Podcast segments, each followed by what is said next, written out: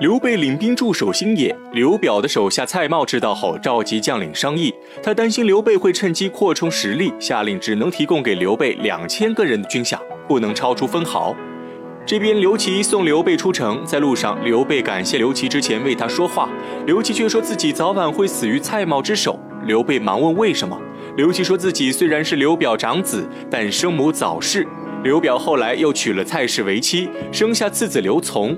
刘表非常喜欢刘琮，蔡氏和他的弟弟蔡瑁便一直劝说刘表立刘琮为世子，而刘表的大部分兵马都掌握在上将军蔡瑁的手里。刘琦担心蔡瑁会暗杀自己，所以才郁郁寡欢。说到最后，刘琦请求刘备在刘表面前多说说自己的好话，刘备答应下来。再说蔡氏知道刘备来荆州后，听说他手下有关张赵三员猛将，急忙召见蔡瑁。担心刘表死后荆州会被刘备抢去，蔡瑁表示自己早有计划，刘备翻不了天。蔡氏放下心来后，又说自己想让刘琮当世子，让蔡瑁看紧刘备，别让刘备参与进内政，更不能让他和公子刘琦抱团。蔡瑁奉命离去。建安十一年，曹操再度打败袁绍残军，相继收复袁绍的四周，袁绍在悲愤中吐血身亡。至此，曹操取代袁绍，成为天下最大的军阀。在进入冀州城时，许攸喝醉酒，在城墙上当着所有军士的面直呼曹操小名，提醒他不要忘了自己的功劳。许褚在城下见许攸如此放肆，心中有些不快，但许攸仍然不知收敛，又在大街上高声谈起曹操小时候的丑事，说他就是个小混混，贪财好色之徒。刚好被路过的许褚听到。许褚上前一鞭子将许攸打落马下，警告许攸，如果再敢胡言乱语，自己就砍了他。许攸却丝毫不在意，认为自己有大功，又是曹操的发小，根本不把许褚放在眼里，反而伸长了脖子让许褚砍他。许褚是何许人也？大名鼎鼎的虎痴。当下二话不说，随手拿起大刀一挥，许攸当场人头落地。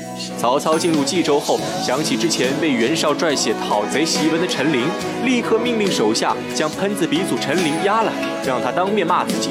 陈琳就是一个键盘侠，网上重拳出击，现实中唯唯诺诺。现在被人家找上门来，哪里还敢吭声？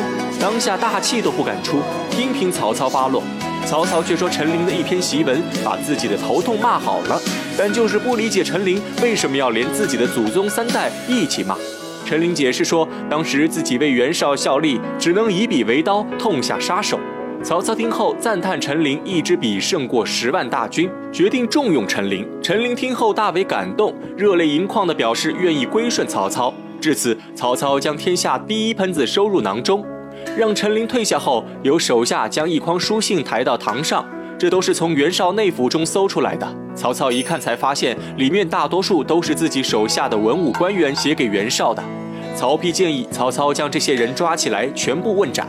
曹操考虑一番后，却让曹丕把书信拿到宫门外，当着文武百官的面烧了，告诉他们既往之事永不查究。这边刚说完，许褚带着许攸的人头进入大堂请罪。曹操表面震惊，其实内心早就欢喜万分，但还是下令斩杀许褚。周围众人纷纷求情，曹操却还在演戏，表示绝不饶恕许褚。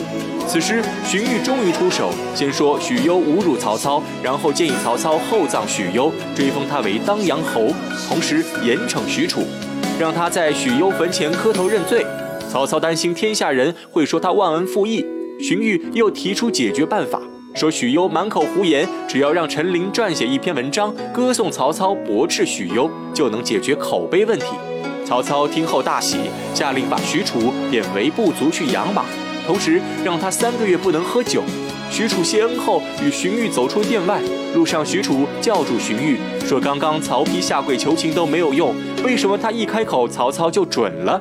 荀彧微微一笑，说：“曹丕太年轻，不知道曹操想听什么。”许褚谢过荀彧后，又请他帮自己求情，解除禁酒令。荀彧听后一番忽悠，说：“曹操之所以让许褚做马夫，禁酒三个月，并不是惩罚他，而是磨练他的性子，以后好让他当三军主将。”许褚听后大受激励，立志发愤图强，不再提解除禁酒的事，给荀彧下跪磕头后离去。另一边，刘备接到刘表的邀请，匆匆赶去赴宴。酒席上，刘表说出刘琦和刘琮的事情，想咨询一下刘备的意见。刘备用袁绍的败亡当例子，提醒刘表不能废长立幼。但他们二人的对话全被蔡氏在门外偷听得一清二楚。刘表听完刘备的话后，觉得有道理，但蔡氏一族势力强盛，他担心立刘琦为世子会激起内乱。此时刘备已经发现门外有人偷听，急忙草草结束这个话题。宴席过后，刘表送刘备出门，挽留他今夜留在城中客馆，明天继续喝酒。刘备看无人偷听，趁机建议刘表削弱蔡氏的权力，他才是真正的荆州主人，不应该让别人左右他的思想。刘表听后若有所思，回到府中后，却发现蔡氏在大厅痛哭。刘表问他怎么了，蔡氏趁机诬陷刘备，说他和公子刘琦勾结，想要谋取徐州。刘表本就没有主见，听了蔡氏的话后，又开始怀疑起了刘备。